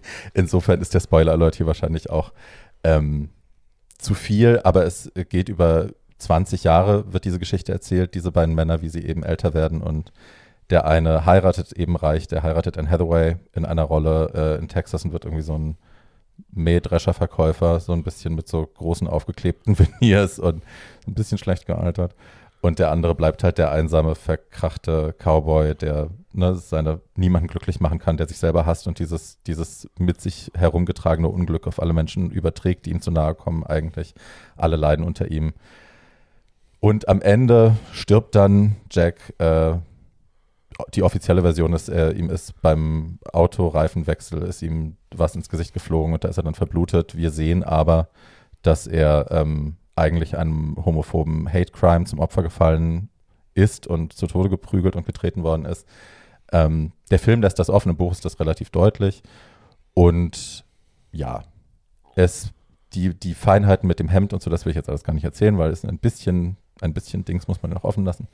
Ähm, ich habe geweint. Ich habe den Film dann auch annehmen können als einen schönen Film, bildverliebt, Engli und so, alles toll. Äh, ja, ich finde, zu Recht mit Oscar und so prämiert darf alles. Ich muss ihn aber jetzt nicht ein zweites Mal gucken, honestly, weil ich diese Erzählvariante, naja, I don't need to see it again. So, ist ein schöner Film. Ich kann jetzt auch sagen, ich habe ihn geschaut, muss ihn nicht nochmal gucken. Thank you. Tatjana, möchtest du was sagen? Ich, ich äh, kann nur kurz dazu sagen, dass ich ihn nicht nochmal gucken kann. Mhm. Weil? Ich würde gerne, aber ich kann nicht. Ich fand äh, gerade das, was du jetzt mit dem Hemd, mhm. die, die Szene hat mich getötet. Da habe ich, manchmal läuft einem ja so mal so eine Träne runter oder so, aber da musste ich richtig weinen mhm. und das ist ganz selten bei mir und das war so schrecklich, so traurig. Ich habe mich auch so selber an so einen Verlust erinnert, den ich mal hatte und so. Also ganz, ganz, ganz genau äh, abgeholt sozusagen in meinem innersten Unglück und äh, den ich fand den Film toll. Ich würde ihn aber nicht nochmal gucken, weil ich genau, weil ich mich nicht traue, sozusagen, mhm. weil ich mich nicht traue, das nochmal so zuzulassen. Also da bin ich dann doch schon realist genug, dass ich sage, nee, gar nicht äh, öffnen diese Büchse mhm. der Pandora. Ja. Ich habe ihn jetzt, ich habe ihn jetzt mindestens fünfmal oder sechsmal gesehen und gucke den, habe den auch jedes Mal unter unterschiedlichen Vorzeichen gesehen, in unterschiedlichen Lebenssituationen und dann auch immer sehr unterschiedlich wahrgenommen. Diese beiden, also es ist kein Film, den man sich angucken sollte, wenn man sich gerade frisch getrennt hat. So viel kann ich jetzt schon mal sagen. That's not a good idea. Don't do that to yourself. Ähm, und äh, aber es ist natürlich auch äh, für jemanden, der sich mit Filmen beschäftigt und damit, wie Filme gemacht sind und mit Schauspielern beschäftigt und sich gerne anguckt, was Schauspieler, aber vor allem in diesem Film auch zwei brillante Schauspielerinnen äh, mhm. so können, weil wir haben natürlich diese beiden Männer, die ihre Beziehung nicht gebacken kriegen und einer hat schon den, weil wir, wir enden ja Mitte der 80er Jahre, also mhm. es ist ja keine allzu ferne Zeit, die da erzählt wird, also zumindest für Leute, die so alt sind wie wir. Mhm. Ähm, und äh, wir enden weit nach Stonewall, also da ist schon gäbe es schon die Möglichkeit, sich nochmal anders aufzustellen. Äh, und das tun die beiden aber einfach nicht, weil der eine will und der andere sich das überhaupt nicht vorstellen kann, weil er sich nicht vorstellen kann, dieser Mann zu sein, der dieses Glück zulässt, das so ganz anders ist als das, was er glaubt sein zu müssen. Ich glaube, also für Ennis, du redest von Ennis, ja. für Ennis ist ja halt auch, für den ist halt Heimat so ein anderer Begriff. Ne? Der ist halt in diesem, in diesem Kaff, wo er groß geworden ist, das ist die Welt, die er kennt, der war da nie draußen also nicht groß weit draußen, ne? für den ist ja Texas schon eine Weltreise quasi. Also Jack lebt ja in mhm. Texas dann. Äh, und die Vorstellung, da hinzufahren, das ist für ihn schon so, um Gottes Willen, ich kann doch niemals. Und so. Also der ist ja sehr verwurzelt auch mit diesem, mit diesem Konservativismus, mit dem er groß geworden ist. Und es ist, das Leben ist, wie es ist und es bleibt, wie es ist. Und es ist, ja, das, was wir gelernt haben, tragen wir weiter. Es ist ja in der letzten Szene im Film gibt es ja dann diesen Hoffnungsschimmer, dass er, oder vorletzten Szene, dass er einmal nicht reagiert, wie er den ganzen Film reagiert hat, nämlich irgendwie ein Arsch, Arschloch zu sein, alles von sich wegzustoßen, wo er dann Ja sagt zur Hochzeit seiner Tochter, dass er da hinkommen will. Das ist ja, wo man dann sieht, ah, da ist jetzt ein Hoffnungsschimmer. Da ist ein Die übrigens von Kate was. Mara gespielt wird in einer ihrer ganz Kate, wir lieben Kate Mara, um die, Gottes Willen. in ja. ihrer ganz frühen Rolle, die schon da so wunderschön ist, Ja. dass man einfach nur ja, äh, den Kiefer runterklappen möchte.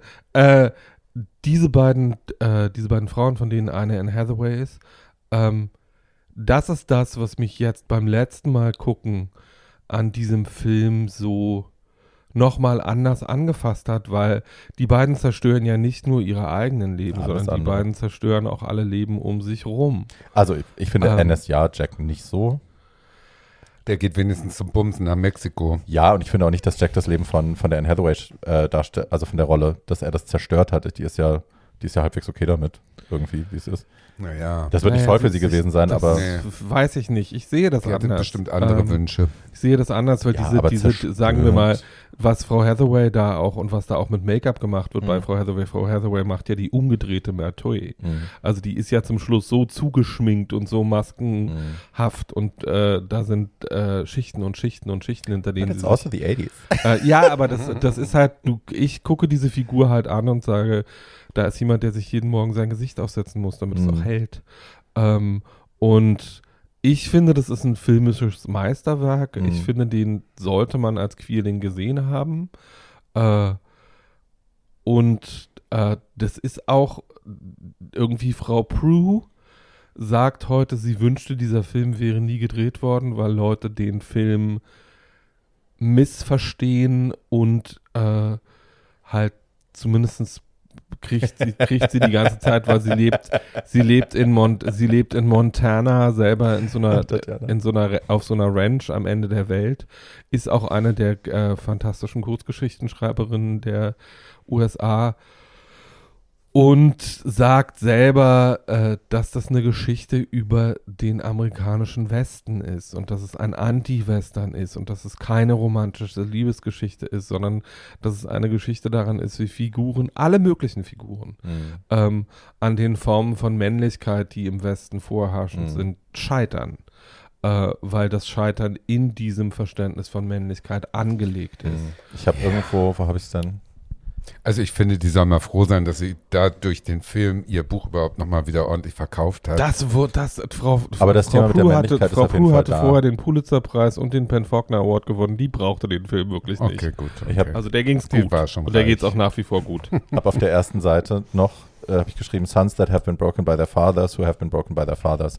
Das zieht sich auf jeden Fall durch. Also man erkennt diesen Generations, es wird weitergegeben, das Bild von Männlichkeit, das ich erleiden musste durch meinen Vater und durch die Gesellschaft um mich rum, gebe ich jetzt an meinen Sohn weiter und ich breche euch Ja, genauso. genau. Aber Leute, unser Thema ist Sehnsucht. Es ist ein Film der unerfüllten Sehnsucht nach einem Ja, Liebesleben. Entbehrung. das ist schon so wie in dem Film gezeigt. Das Buch kennen wir alle nicht. Ja. Und Na, so Paul, hast ist du es doch schön. gelesen im letzten so Jahr. ist es doch Naja, schön. sagen wir das mal, ist doch sagen ein wir mal super das, das, Beispiel Buch dafür. ist, das Buch ist ja geprahlt, weil die Kurzgeschichte auf diese, auf äh, äh, äh, der dieser Film basiert, ist, glaube ich, schlanke 30 Seiten lang.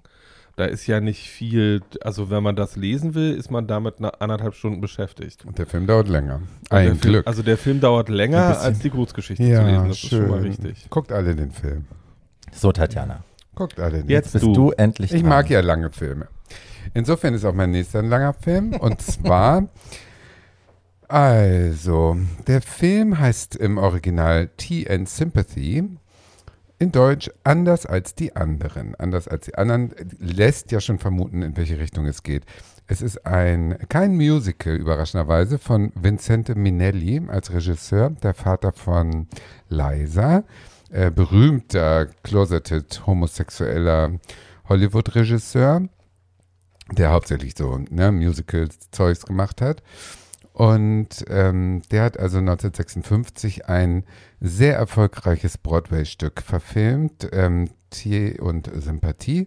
Lief schon mit Deborah Kerr und den beiden männlichen Darstellern aus dem Film äh, am Broadway und war ein Riesenerfolg und ging im Prinzip darum, dass ein, ähm, ein junger Mann von seinem Vater ins Internat gesteckt wird, um da zum Mann zu werden. Also Mann in der Definition von äh, Sport und äh, Kämpfen und Rugby und äh, sicheres Auftreten und so weiter, weil der junge 17-Jährige, der hat doch immer gerne klassische Musik gehört und hat äh, in der Theatergruppe mitgespielt und war im Nähkurs und so weiter.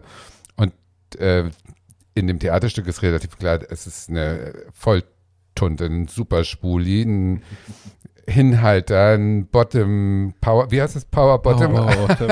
also was war Mag, der? wie du so tust, als wüsstest du das Wort nicht. Wie nennt man mich nochmal? Ja. Kammdampf der Liebe. Dampf der Liebe. Der, der war also ein Power Kammdampf Bottom. der Liebe. Ähm, und äh, das haben sie in dem Theaterstück wohl relativ klar auch ähm, äh, so inszeniert und es war trotzdem ein Riesenerfolg in den 50er Jahren, man muss es sich vorstellen.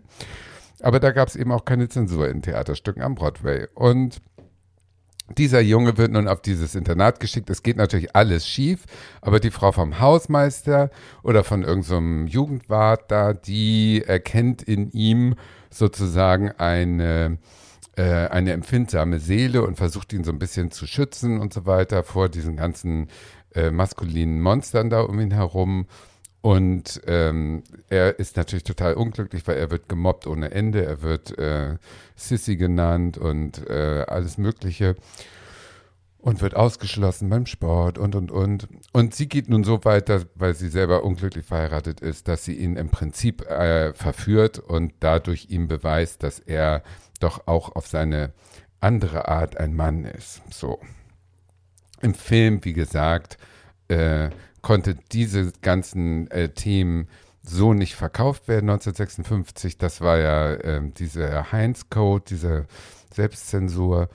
Und da haben sie über drei Jahre, hat der Autor des Theaterstückes, der auch das Drehbuch geschrieben hat, eben immer wieder entschärfte Fassung, immer wieder entschärft, weil Ehebruch und Homosexualität und ähm, Prostitution kommt auch noch vor. Er will dann irgendwann zur Nutte gehen, um sich äh, zu beweisen, dass er ein richtiger Mann ist, der Junge. Das kommt alles vor und das muss alles entschärft werden. Und am Ende ist natürlich in diesem Film eine total äh, weichgespülte Fassung. Also, dass der schwul ist, das wissen alle, die es sehen, aber es ist nicht mehr so Thema. Es ist eher, wie wird ein weiblicher, heterosexueller Mann, also ein weiblich auftretender heterosexueller Mann, wie kommt der mit seiner Rolle klar? Feminin ist das Wort, nach dem du. Ja, feminin, genau, genau. Und das fand ich, äh, jetzt habe ich diesen Film das erste Mal gesehen. Paul hat mir schon erzählt, er hat ihn schon öfter gesehen. Also ich habe ihn jetzt gestern Nacht das erste Mal gesehen und dachte, das ist so ein altbackscher Film, der eben durch die Zensur entstellt wurde. Und ich war eben super, super überrascht davon, dass äh, der ganz modern daherkommt, weil natürlich jetzt dieses queere Männerbild, was dieser Junge da äh, ähm, verkauft, wird ganz modern diskutiert zwischen äh, den Jungs im Internat, zwischen der Prostitu Prostituierten und ihm, zwischen der Hausmeistersfrau und ihrem Mann, äh, zwischen dem Vater und dem Sohn. Also alle diskutieren immer diese verschiedenen Varianten von Männlichkeit und es wird nichts, ähm, ja, es wird im Prinzip nichts richtig verurteilt. Es werden alle möglichen Gesichtspunkte äh, irgendwie auf den Tisch gebracht. Auch, dass die Ehe von der Hausmeistersfrau nicht so heile ist, weil der Mann sich auch sehr, sehr viel mit ähm, jungen Internatsschülern eigentlich ähm, abgibt. Also das sollte sozusagen die andere Seite der verdrängten Homosexualität wohl sein, diese Figur und, und, und. Ganz moderner Film, in meinen Augen, hat nichts mehr damit zu tun, dass da jemand schwul ist, sondern eben mit diesem queeren, mit diesen Gender-Fragen, die uns heute 2022 irgendwie umtreiben. Insofern kann man den sehr empfehlen. Du brauchst das Mikro noch nicht zu nehmen, Paul, ich bin noch lange nicht fertig. ähm, der schönste Moment ist, ähm, als sie ihn, ähm, als die Hausmeister, also Deborah Kerr ist ja sowieso super als Schauspielerin, ich mag die gerne, die hat in vielen guten Filmen in Hollywood mitgespielt und ist ja so eine ähm, zarte Schönheit. Äh, äh, in diesem Film ist sie wieder rothaarig. Das hat mich sehr an ihre Rolle als Lydia bei Covades erinnert. Da war sie auch rothaarig. Und immer schick tailliert läuft sie da durch ihren Garten und pflanzt irgendwelche Blumen und dann verführt sie ihn ja. Und zwar verführt sie ihn in einem Wald. Das ist der Lieblingsort von dem Jungen. Da geht er immer hin, wenn er so ein bisschen traurig ist und so und sie weiß, wo es ist. Und dieser Wald ist sozusagen, sie steigt aus dem Auto, geht von der Straße, geht in eine andere Welt. Plötzlich steht sie in einem Wald, der von Pierre Egil äh, äh, gebaut wurde. Also so eine künstliche, schreckliche. In einem Vincenzo ja, Minelli-Wald. so ein, in einem Vincent, also wirklich, Vincenzo Minelli war der, äh, hat eine frühe Version von Pierre Egil äh, verwirklicht, sozusagen, ohne es zu wissen. Und da, unter glitzernden Arkadienbäumen im taubenetzten Moos und so weiter, also super kitschig. Und dann küssen sie sich und es geht also jetzt zur Sache. Es ist klar, dass sie miteinander schlafen werden und da sagt sie diesen einen Satz und der ist so, der, der ist richtig schön. Da sagt sie eben, wenn du später von diesem Moment erzählst und du wirst es tun, be kind. Weil sie natürlich die ältere Frau ist, sie ist ja 30 Jahre älter als er. Und das fand ich so schön, dass sie so, dass sie, dass sie, dass sie um ihre, äh, wie soll ich sagen, um ihre, um ihren Verfall weiß, sozusagen als ältere Frau und sich trotzdem ihm jetzt hingibt, weil sie ihm zeigen möchte, dass das alles super ist mit ihm. Das hat hier Und dass sie dann sagt, be kind, das fand ich so, so, so, so richtig traurig, ein bisschen schön. Ja, Mhm. das hat also nochmal diesen Sehnsuchtscharakter des Filmes, denn die hat ja auch eine Sehnsucht, die sie damit ausdrückt, eine ganz äh, vielschichtige. Das hat es für mich nochmal mh, unterstützt. Und das ist ein guter Film zu dem Thema. Kann Mhm. man sich gerne immer angucken und ich glaube, den findet man überall irgendwo. Taucht also, der nicht auf bei, bei äh, Celluloid Closet? Taucht der, Der taucht auch dort bei? Celluloid Ja, ne? Bestimmt, ja, ja, bestimmt. Das ist ja, wie gesagt, die Ursprungsgeschichte, also dass, äh, dass es jetzt ein Schwuler ist, ähm, das ist in dem Film jetzt nicht mehr zu finden. Aber der läuft ja vielleicht auch mal wieder ähm, als Theaterstück.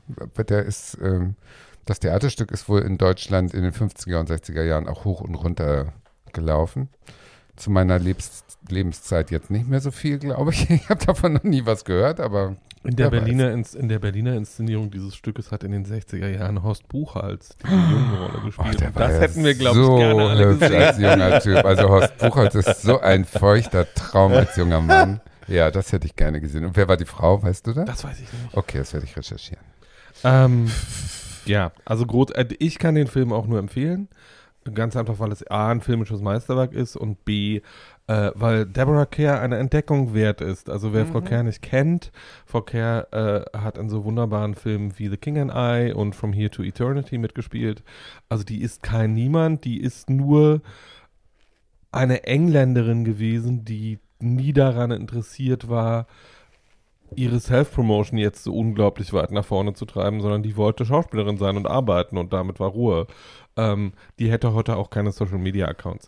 Ähm, und deswegen ist die nicht so berühmt, wie es ihr eigentlich gebührt. Und äh, wer Frau Kerr mit äh, Tea and Sympathy, weil der deutsche Titel ist so bescheuert, dass ich ihn nicht sagen möchte, ähm, entdecken möchte, kann das gerne tun. Das Wobei, wo du das sagst mit ähm, äh, Verdammt in alle Ewigkeit, wie die da mit Burt Lancaster im, das ist eine der großen am ikonischen Szenen in Strand Filmgeschichte. rumrollt und äh, knutscht in der Brandung, da kriege ich aber auch einen Orgasmus. Alleine wegen Burt Lancaster in Also Badehose. Frau, K- das ist ganz komisch, weil Frau Kehr galt immer äh, ihre gesamte Karriere über als die, Kalter Sitz, Fisch. als die Sittsame Ja. in Hollywood und der kalte Fisch. Und die dabei dabei war sie die erste, Ja. die mal eine Titte ausgepackt hat auf der Hollywood-Leinwand.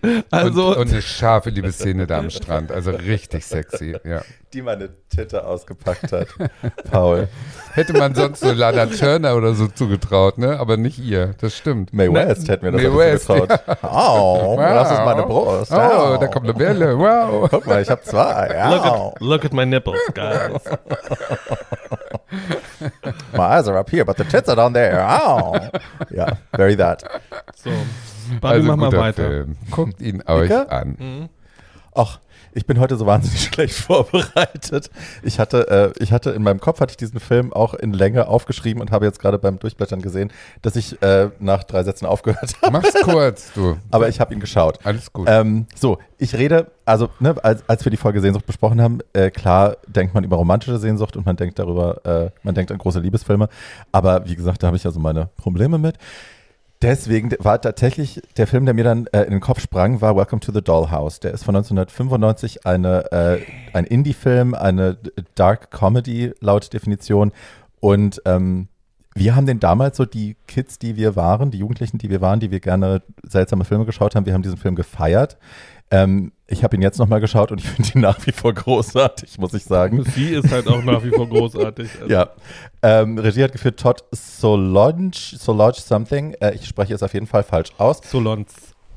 Die äh, Hauptdarstellerin ähm, wird gespielt von Heather Materazzo, die äh, eine lesbische Frau ist, die äh, mit einer Frau auch verheiratet ist mittlerweile. Ähm, damals war sie ein kleines Mädchen von 13 Jahren. Ich habe einen, äh, im Anschluss an den Film habe ich noch äh, sie ein bisschen gestalkt auf YouTube und habe ein reizendes äh, TV-Interview gesehen, wo sie bei Letterman sitzt und Letterman irgendwie nicht weiß, was er mit ihr anfangen soll. Und Weil Letterman halt Letterman ist. Ja, und so. sie sitzt da und ist halt auch irgendwie so, hm, ähm, ich erzähle jetzt mir mal aus der Schule und so, was ich so mache mit meinen Freundinnen. Und wir haben Ja, im Chemieunterricht kleine, kleine Gläser zerschmissen, weil wir ganz wild waren und er ist halt die ganze Zeit so, okay, wow. Das Äh. Interview ist halt auch die ganze Zeit, dass er da sitzt und denkt, who are you? Und ähm, sie die ganze Zeit da sitzt. Warum und muss die ich dich ganze- interviewen? Und sie die ganze Zeit in ihrem Kopf, zumindest sehe ich das so, denkt, I'm not gonna tell you I am. Fuck you. Ja, ähm, sie spielt äh, Dawn, die weibliche Hauptrolle, also sie ist ein junges Mädchen da. Ähm, dann haben wir noch äh, Brandon Sexton, den dritten, den wir auf jeden Fall kennen aus ganz vielen anderen Filmen. Der ist, hat, äh, hat auch bei The Killing den Vater des Mordopfers, den Vater von Rose gespielt. Äh, vielleicht kennt ihr ihn daher. Und Eric Mabius. Eric Mabius kennt ihr, wenn ihr ähm, Ugly Betty geschaut habt. Da war er, ach Gott, wie heißt er nochmal? Ähm, Daniel, er spielt Daniel Mead. Genau. So, da ist mir wieder eingefallen. Den Bruder der Transfrau Alexis Mead, gespielt von einer Cis-Frau. Aber da wollen wir jetzt nicht weiter drauf eingehen. Das war damals halt so. Das war damals halt so, wir hatten ja nichts. So, Dawn ist, ähm, Dawn heißt mit Nachnamen Wiener, was natürlich äh, ein super Witz ist für die Amerikaner, weil Wiener heißt auch Schwanz. Und äh, sie nennen sie immer Dogface und Wiener äh, so, die ist die gehänselste, am meisten gehasste junge Dame auf ihrer Highschool. Alle, sie, also das Junior High, alle finden sie scheiße. Ihr Spind ist als einziger beschmiert von oben bis unten mit, äh, mit Schimpfwörtern und die wird von allen gehänselt, gehasst, gemobbt. Äh, niemand mag sie, selbst ihre eigene Familie mag sie nicht. Die Eltern sind maximal uninteressiert an ihr. Sie hat äh, einen Bruder, der so ähm, der Archetypus des jüdischen Overachievers ist, der irgendwie in jeder in jeder Gruppe drin ist und in jeder extracurricular activity irgendwie drin ist, weil er äh, seine College-Bewerbung schon im Hinterkopf hat, obwohl er gerade mal 15 ist ähm, und eine kleine Band hat und so. Aber auch die erotische Ausstrahlung einer Zimmerpflanze. Also, Ungefähr, ungefähr, wenn die Zimmerpflanze sehr, sehr, sehr, sehr vertrocknet wäre. Ja.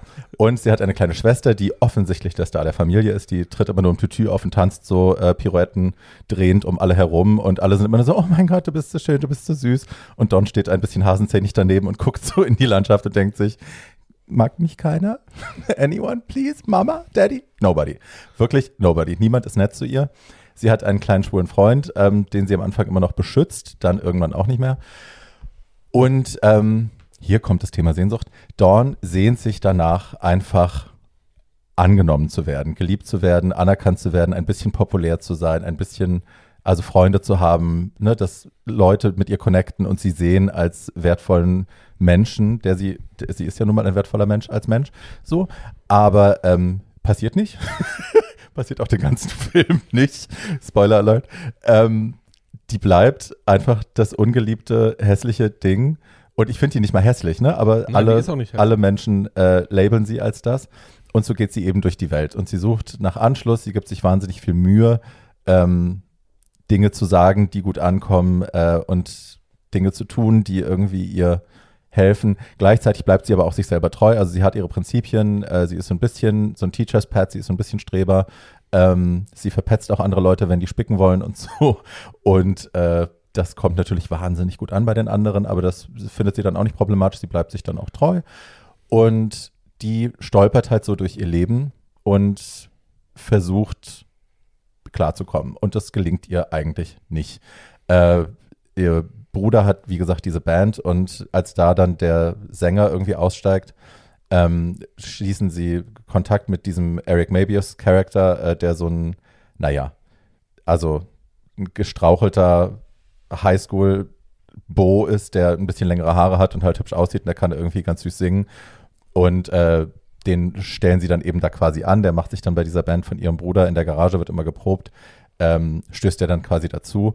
Und als Dawn den sieht, verliebt sie sich sofort in ihn, Hals über Kopf und ist äh, Feuer und Flamme und versucht dann eben ihn immer zu beeindrucken. Und der ist nett genug, dass er ihr nicht gleich sagt, irgendwie verpiss dich, du Schrapnell, ich will dich nicht. Ähm, was sie dann wiederum, ich muss an mich in, in meinen Internatsjahren denken, was sie dann wiederum liest als, oh Gott, du liebst mich auch, es gibt eine Chance. und dann verrät ihr Bruder, verrät ihr dann, dass er also quasi mit jeder Frau ins Bett springt, die, äh, oder mit jedem Mädchen ins Bett springt, die ihn lässt, was dann dazu führt, dass sie sich damit ernsthaft befasst.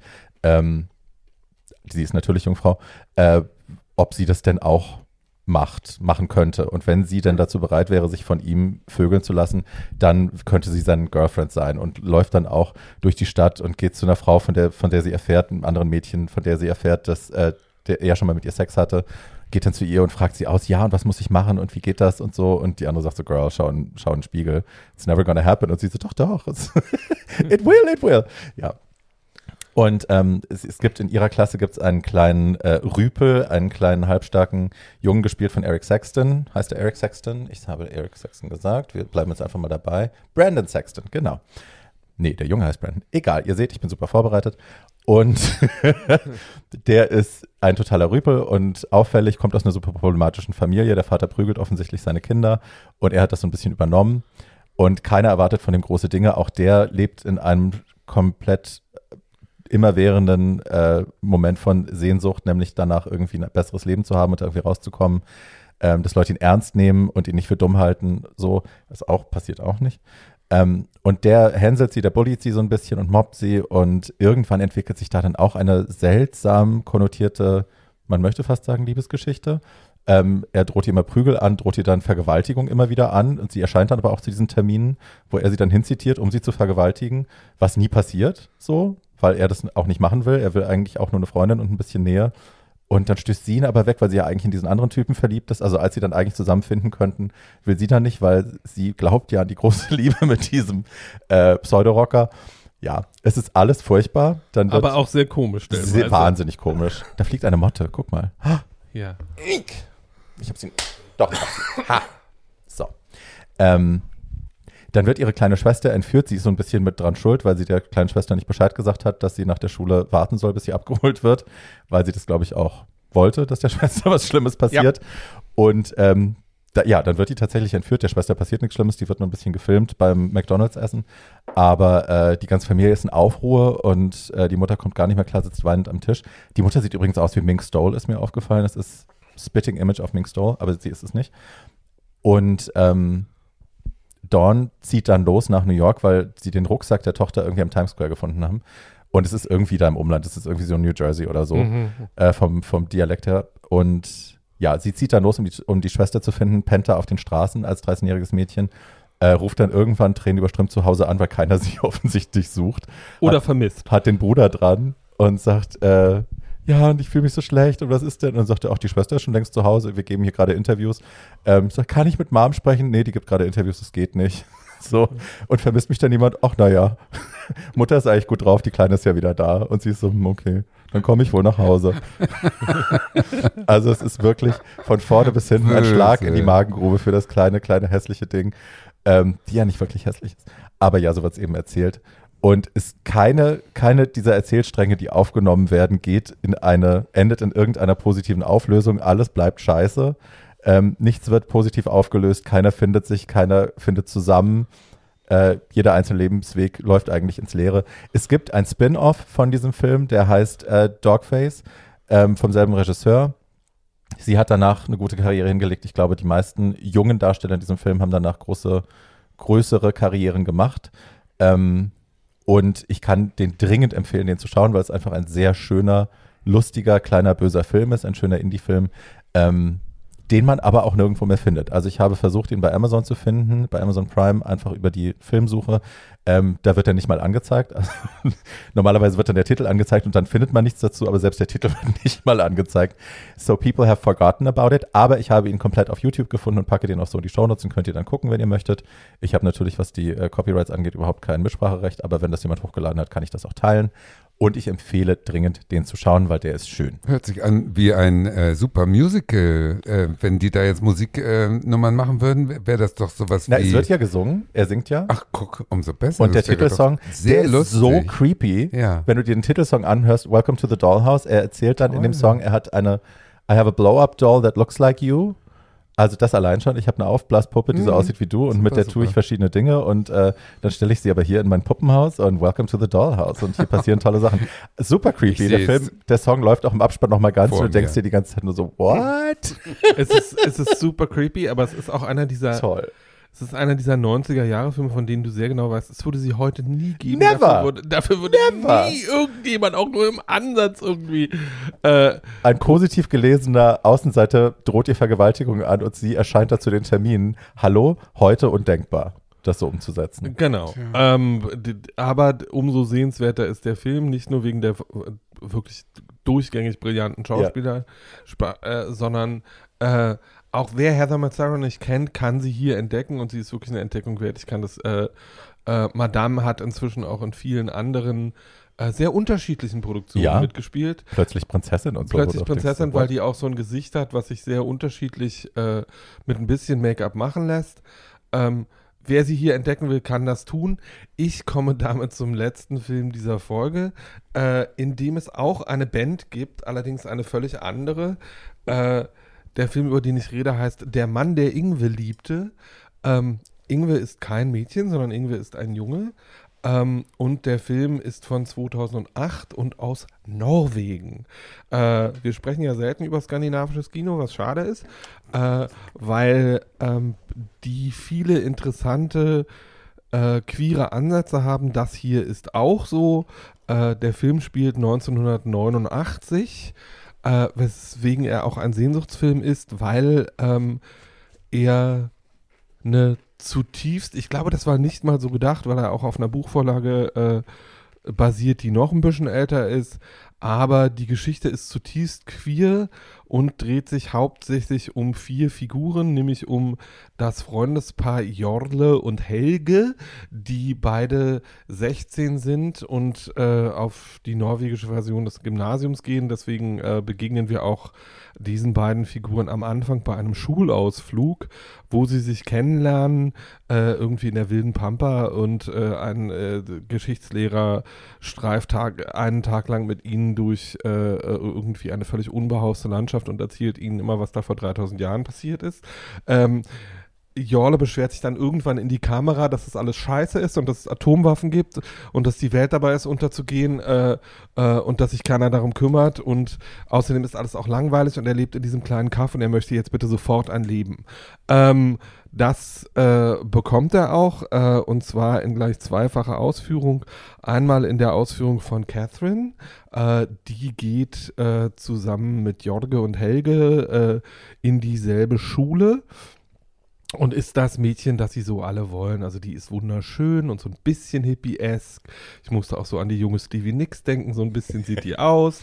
äh, und Ich war gerade bei Marsha, Marsha, Marsha, aber dann wohl Ähm, doch nicht. Nee, und äh, äh, also die ist eine von den von den guten Frauen, äh, die auch irgendwie, die sind, äh, diese drei sind alternativ angehaucht und gründen dann zusammen eine Band, weil sie ja sonst nichts zu tun haben, die Matthias Rust Band, die, äh, wie man 1989 eine wilde Punkband nennen wollte, äh, und schreiben auch äh, dann fangen an, dann Songs zu schreiben. Ihr großer Hit, der äh, in dem Film auch mehrfach aufgeführt wird, äh, heißt Satan Fotzen Anarchiekommando.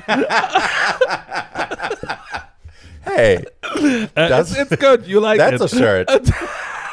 That's a T-Shirt, come on. Äh, und ähm, also der ist auch so ein, es ist so eine wilde kleine Punkballerei, die auch wirklich sehr schön ist, äh, der äh, und äh, aber Jorges Leben ändert sich schlagartig, als äh, ein neuer Schüler in ihre Klasse kommt. Dieser neue Schüler heißt Ingwe und ist das komplette Gegenteil von Jorge, der so ein bisschen, der ein sehr äh, wie ich finde, sehr schöner, aber sehr angepunkter und sehr alternativer äh, Mann ist. Und Ingwe ist halt so der klassische 80er Jahre Popper, Tennisspieler, der so äh, die Polunder trägt in den Pastellfarben und äh, eine blonde Papa-Frisur hat. Oh, und die fand ich immer gut früher. ähm, und die, den Jorge aber auf Anhieb irgendwie interessant findet. Äh, und die äh, dann, weil ja so, das ist auch so, die erste intime Begegnung zwischen diesen beiden äh, Männern findet in der Dusche nach dem Sportunterricht statt, als äh, Ingwe unter der Dusche steht und nicht atmet und Jorge ihn dann fragt, was er da macht und Ingwe sagt, er trainiert Luft anhalten und dann äh, äh, stehen die beiden nackt unter der Dusche und halten die Luft an. Äh, das ist auch so Meta das ist auch so eine Holzschlag, äh, Holzhammerartige Metapher filmischer Natur. Ähm, und äh, jedenfalls, Jorge und Ingwe nähern sich immer weiter an. Catherine, mit der Jorge inzwischen zusammen ist, gehen dann auch mit Ingwe Tennis spielen. Und dann äh, geht es aber darum, dass äh, Helge einen Auftritt für ihre Band als Vorgruppe einer bekannteren Band im, äh, im Dorf äh, äh, Club organisiert hat und äh, sie eigentlich jetzt die ganze Zeit proben äh, müssen, weil sie eigentlich zu schlecht sind, um schon aufzutreten. Und äh, Jorge möchte aber lieber mit Ingwe Tennis spielen gehen. Warum weiß er ehrlich gesagt nicht so genau? Also er weiß schon, dass da irgendwas ist und er erzählt auch seiner Mutter, er wäre jetzt in zwei Leute gleichzeitig verliebt. Und äh, sie sagt dann immer, ja, das andere Mädchen kenne ich ja nicht. Und dann sagt er, ja, die ist auch ganz toll, aber ganz anders als Catherine. Und ähm, Jedenfalls, äh, dann gibt es eine finale Bandprobe, zu der Jorge nicht erscheint, weil er äh, seiner Mutter, die ihren Job gerade verloren hat, erzählt, dass er zur Bandprobe muss und den Jungs, die bei der Bandprobe auf ihn warten und Catherine erzählt, dass er äh, bei seiner Mutter bleiben muss, weil die ja gerade ihren Job verloren hat. Was er aber eigentlich tut, ist mit Ingwe Tennis spielen geht. Ähm, und äh, den, diesen, diesen Jungen von ferne bewundern. So, äh, dann gibt es den Auftritt dieser Band, bei vor dem Jorge, weil er ja so müde ist, einschläft und dann schreiben ihm seine Bandkollegen, ohne dass er das merkt, groß Kück, also Schwanz auf die Stirn ähm, und die äh, anwesenden Teenagerinnen im Publikum, die jetzt auch äh, ähm, äh, Satan Fotzen Anarchiekommando hören und diesen Song großartig finden, äh, schreiben sich dann, weil sie glauben, das ist intentionell auch, äh, auch Schwanz auf die Stirn und um zu illustrieren, dass sie Fans sind. Ähm, und danach gibt es eine große Party bei äh, dem Chefpopper des Hauses, bei dem, äh, der, der, des Ortes, bei dem dessen Elternhaus komplett zerlegt wird. Und ähm, etwas rauskommt, von dem Jorle eigentlich nicht möchte, dass es rauskommt, nämlich, dass er Ingwe, wie man das damals gemacht hat, äh, eine Kassette aufgenommen hat, oh. bei dem, äh, auf der auch äh, das erste Liebeslied äh, ist, das er geschrieben hat, von dem Catherine nur die erste Strophe kennt, das er aber für Ingwe vervollkommnet hat. Äh, und Ingwe spielt dieses Lied auf der Party. Und Joll ist aber schon relativ betrunken und möchte eigentlich nicht, dass das alles rauskommt. Und äh, nimmt, nimmt Ingwe deswegen zur Brust und schreit ihn an, ob er denn schwul wäre und was das dann alles soll. Ähm, und vor den Leuten und daraufhin äh, geht Ingwe auf eine Brücke und man weiß nicht genau, ob er sich da jetzt gleich runterwirft oder nicht. Paul, ähm, ganz kurz, wenn du einen Film gut findest, ne, dann tendierst du ja dazu, ihn in Echtzeit wieder ja, zu geben. wir machen an dieser Stelle, wir machen an dieser Stelle jetzt auch Schluss, weil, also zumindest mit der Nacherzählung, so weil, süß. Weil, ich, ich brauche ihn nie mehr zu sehen, den Film. Ich weiß genau, was. Doch, du musst den, du musst den schon sehen, weil der, der Haupt, weil der Hauptdarsteller so wahnsinnig heiß ist. Ähm, und das, was dieser Film erzählt, ist was, was ich, weil ich 89 halt genau im gleichen Alter war wie diese Jungs, äh, sehr gut nachvollziehen kann. Nämlich erstens dieses, diesen kleinen sozialen Kampf zwischen Poppern und Punkern, ja, den, ähm, den, es, den es halt immer gab äh, und man schlug sich immer auf die eine oder andere Seite. Ähm, Und oder man war so wie ich so ein bisschen angepankt, hörte aber dann heimlich OMD oder so Geschichten. Ähm, und ähm, Musik spielt in diesem Film auch eine wahnsinnig große Rolle. Es wird über viel über Musik kommuniziert. Also Ingwe hört Japan und so seichten Sinti-Kram äh, und die anderen machen halt so äh, die norwegische Version von den Ärzten und so. Ähm, aber es ist alles auch so ein bisschen hanebüchend, was auf dieser Party auch passiert, während er ihn anschreit, äh, gesteht Jorle Ingwe, dass er in ihn verliebt ist und Ingwe sagt, dass er auch in ihn verliebt ist. Also da gäbe es eigentlich eine reelle Option. Ähm, Jorle ist aber zu feige, säuft sich dann komplett zu und äh, das sage ich jetzt nur, weil es äh, gleich nochmal wichtig ist, vögelt eine 15-Jährige, die aber nicht Catherine ist, die ihn daraufhin verlässt. Anyway, ähm, der Film ist ein unglaubliches Popwunder. Wer wissen will, wie die 80er Jahre waren, von den Äußerlichkeiten über die Sprache bis zur Musik, ähm, ist da sehr, sehr gut aufgehoben. Wer eine ganz zarte Liebesgeschichte zwischen zwei Jungs sehen will, die unglaublich reell ist und für das heutige Publikum ganz einfach, weil die Insignien, mit denen da gespielt wird, 80er Jahre Klamotten, die 80er Jahre Popkultur, dieser Sound in der Musik, heute wieder total aktuell ist. Der ist für jeden 16-Jährigen heute anschlussfähig ähm, und kann von jedem 16-Jährigen gesehen werden. Die Schauspieler sind alle so gut, dass sie sich gegenseitig an die Wand spielen. Äh, die kennt man natürlich. Äh, Sag keine Namen. Äh, Sag ich sage nur den Namen des Hauptdarstellers, der heißt Rolf Christian Larsen ähm, und ist ein heißes rot, rothaariges Geschleuder. Dann hat er aber eine lila Eiche. Äh, möchte ich an dieser Stelle nochmal sagen, das ist mir, das wäre, mir in, wäre mir in diesem Zusammenhang und wenn jemand so aussieht, ehrlich gesagt auch egal, der könnte auch eine, Bra der könnte auch eine braune Eiche graue, der könnte auch eine graue Eichel haben, wäre ich auch fein mit. Ähm, und ich freue mich über diesen ja schönen bisschen, Austausch von Informationen. ich freue mich über deinen Anhänger. Ne? Ich weiß es ähm, jedenfalls, äh, der Mann, der Inge liebte, ist äh, war 2008 und 2009 einer der meistgelobten Filme Skandinaviens, war so erfolgreich, äh, dass es auch ein Sequel gibt, das Ich reise allein heißt ähm, und sich damit beschäftigt, dass äh, Jorle sieben Jahre später erfährt, dass bei diesem Partysex mit der 15-Jährigen ein Kind rausgekommen ist, das er nicht kennt und ja. dessen Mutter aber gerade gestorben ist, mit dem er sich jetzt auseinandersetzen muss. Also man kann diesen Figuren über mehr als diesen einen Film folgen. Ich empfehle aber, weil ich mich da in meiner eigenen 16-jährigen Sehnsucht danach derjenige zu werden, von dem ich meinte, er schon immer zu sein und in den musikalischen Ausdrücken dieser Sehnsucht sehr, sehr wiedergefunden habe. Ähm, also wenn du von, wenn du mir heute die ersten vier Takte von äh, Secret von OMD vorspielst, bin ich wieder 16 und weiß genau, wie sich das angefühlt hat. Ähm, und dieses Gefühl findet sich in diesem Film sehr, sehr schön. Zusätzlich wird nie geklärt, welche sexuellen Identitäten diese Figuren denn nun eigentlich haben, sondern diese beiden Figuren ähm, dürfen sich ineinander verlieben, ohne dass sie parallel von außen oder von innen mit irgendwelchem Identitätsquatsch zugeschüttet werden.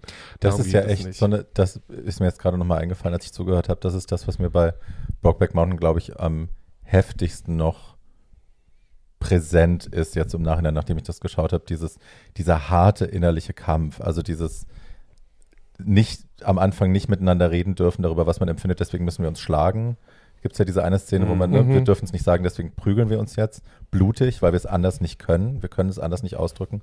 Und dann auch, als sie sich das erste Mal trennen, dann, ne, wie, wie Ennis irgendwie diese Panikattacke, Schluchzanfälle würgen. Er kotzt ja fast, weil es nicht, es kann nicht anders raus. Er kotzt da fast genau. und schlägt dann auf diese Wand ein, wo du auch denkst, so, Alter, wow. Ja, das, also das sind dieses verinnerlichte nicht dürfen, das glaube ich, beschäftigt mich am meisten im Nachhinein, wenn ich über den Film noch nachdenke. Und vor allen Dingen ist das so modern. Das ist ja jetzt in Deutschland und in unserer Blase hier in Europa mhm. vielleicht passé, äh, aber in anderen Ländern ist es gang und gäbe, sich mhm. genau so zu verhalten. Mhm. Also schrecklich. Ja. Ja. Schrecklich. Wir sind noch nicht so richtig weit global gesehen. Wer ja. sehen will, wie sich junge Leute miteinander äh, verhalten können, die damit vielleicht nicht mehr so ein massives Problem haben, ist bei der Mann, der irgendwie liebte, sehr gut aufgehoben. Ich werde ihn ja. mir vielleicht sogar anschauen. also ich glaube, ich glaube, du würdest daran wahnsinnigen Spaß haben. Let's see. Aber das sage ich würde ein Double Feature vorschlagen von, äh, wie hieß dieser Film mit ähm, der jungen Tunte, die an der Highschool da in Drag äh, zum Abschlussball gehen will? All about Jamie. All About Jamie äh, mit Tea and Sympathy, das beides sozusagen äh, ist vielleicht zwei Seiten einer Medaille, Mhm. bloß mit 30 Jahren, 40 Jahren dazwischen. Cute. Wenn wir, Vielleicht auch schon, 70 wenn wir schon Double Features designen, ich glaube, Der Mann, der Ingwe liebte und Velvet Goldmine wären auch ein sehr schönes Double Feature. Und dein Ja. letzten Brokeback Mountain und mein Brokeback Mountain, wer Genau. die noch nicht gesehen hat. Also mit anderen Worten, jetzt Leute, äh, für alle Kinobesitzer, die uns zuhören, ähm, gebt uns euren äh, Saal, sagt uns, wann wir die Double Feature äh, zeigen können, äh, organisiert die Filme und die Rechte und wir kommen und machen eine Live-Diskussion mit Double Feature und alles ist schick. Paul erzählt dann den Film in Echtzeit und ihr könnt ihn danach nochmal anschauen. Genau, Ja, falls der genau. Ton ausfällt, erzähle ich den Film einfach nach. Das wäre So, doch mal oder- eine Idee. Super. So wie bei Elvira. Ja, und wenn ihr das organisieren könnt, wenn ihr ein Kinobesitzer seid und das äh, oder eine Kinobesitzerin und das für uns organisieren könnt, freuen wir uns sehr. Dann Freuen könnt ihr uns sehr. schreiben Ja. an tootodayyoungpodcast at gmail.com. Das Wort to ersetzt jeweils mit der Ziffer 2, bitteschön.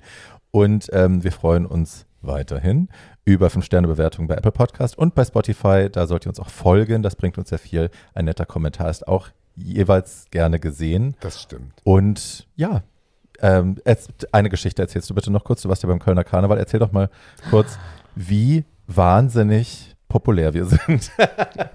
Beim Kölner Karneval ist mir ein äh, junger Mann aus München in die Arme gefallen. Ein Im 35-Jähriger. Ex-Corner, der ähm, plötzlich äh, mich als Tatjana erkannt hat und fragte, bist du etwa die Tatjana von dem Podcast? Und ich so, ja.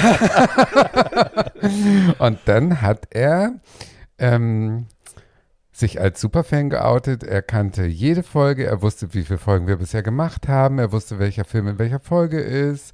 Also mehr, er als wir alle drei zusammen Ja, mehr als ich auf Schaffen. jeden Fall. Ja, Und äh, ich war sehr beeindruckt, weil ich das so gar nicht äh, geahnt hätte, dass es äh, äh, Menschen gibt, die sich da richtig äh, mit auseinandersetzen, so ganz doll. Also wir kriegen ja Leserbriefe und Mhm. da ist schon, bin ich schon ganz gerührt, wenn es mehr als drei Sätze sind, weil ich würde nie mehr als drei Sätze schreiben, aber es schreiben ja wirklich sehr nette Menschen sehr Mhm. viel von sich und. Ja. äh, geben viel Preis und äh, ja, und das ist schön. Was uns das sehr rührt. sehr, Ja. ja. Ja. Aber dieses äh, Fachwissen sozusagen, dieses Enzyklopädische, das war schon toll. Also der war, äh, ist jetzt mein Number One Fan und äh, ich warte nur darauf, bis er mich entführt und mit dem Das ist Hammer meinen schwierig, wenn man nur einen hat, aber. Ja, nein, Das wir freuen uns toll. sehr. Shoutout an dich, wie auch immer du heißt, junger, glaub, junger Mann aus Frederik. München. Frederik aus München. ja. Thank you very much. So, wir hören uns in zwei Wochen wieder und ähm, passt auf euch auf. Schaltet ab und zu mal Instagram aus, hört auf, ständig Ja, ich Nachrichten dau- gar in keine Dauerschleife zu gucken. mehr. Ich lese keine Spiegel.de, kann, nix. Kann man nicht Ich auf Dauer aushalten. weg. Helft, wenn ihr könnt. Ja. Das ist wichtig. Und bleibt uns gewogen. Bis, dann. bald. Tschüss. Auf Wiedergehört.